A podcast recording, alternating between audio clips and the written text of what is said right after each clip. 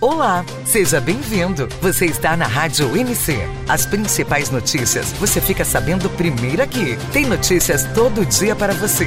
Vamos lá? Você vai ouvir na Rádio NC FGTS. Saiba como usar o saldo para amortizar o seu financiamento habitacional. Começa agora mais um Flash News na Rádio NC. Oferecimento. App do Notícias Concursos. Baixe agora.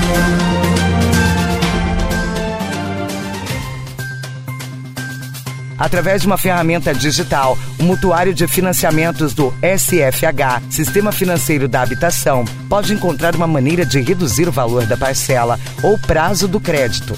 A redução do saldo devedor pode ser feita com o saldo do FGTS, Fundo de Garantia do Tempo de Serviço, além de abater o valor. O mutuário também pode quitar o débito, caso tenha saldo suficiente na conta do fundo de garantia.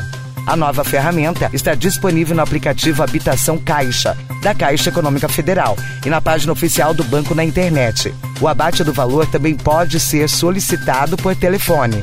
O cliente do banco deve ligar para 3004 1105, capitais e regiões metropolitanas, ou 0800 726 0505, demais cidades, e digitar a opção 7. A Caixa informa que não há limite de solicitações para amortização do saldo devedor dos financiamentos habitacionais. Portanto, o mutuário pode pedir quantas vezes quiser. No entanto, é necessário esperar pelo menos dois anos para repetir a operação no mesmo financiamento. Se o financiamento for assinado por um casal, a contagem de tempo é separada para o titular e o co-obrigado do contrato. Se o FGTS do titular for utilizado para diminuir o valor do débito há menos de dois anos, o co-obrigado pode usar o saldo de suas contas no fundo para uma nova amortização ou liquidação, desde que atenda todos os requisitos. Além dos financiamentos do SFH, o FGTS pode ser usado para reduzir o valor do débito de autofinanciamentos com as cooperativas habitacionais e o sistema de consórcio e em programas governamentais destinados à moradia própria do trabalhador. Consulta.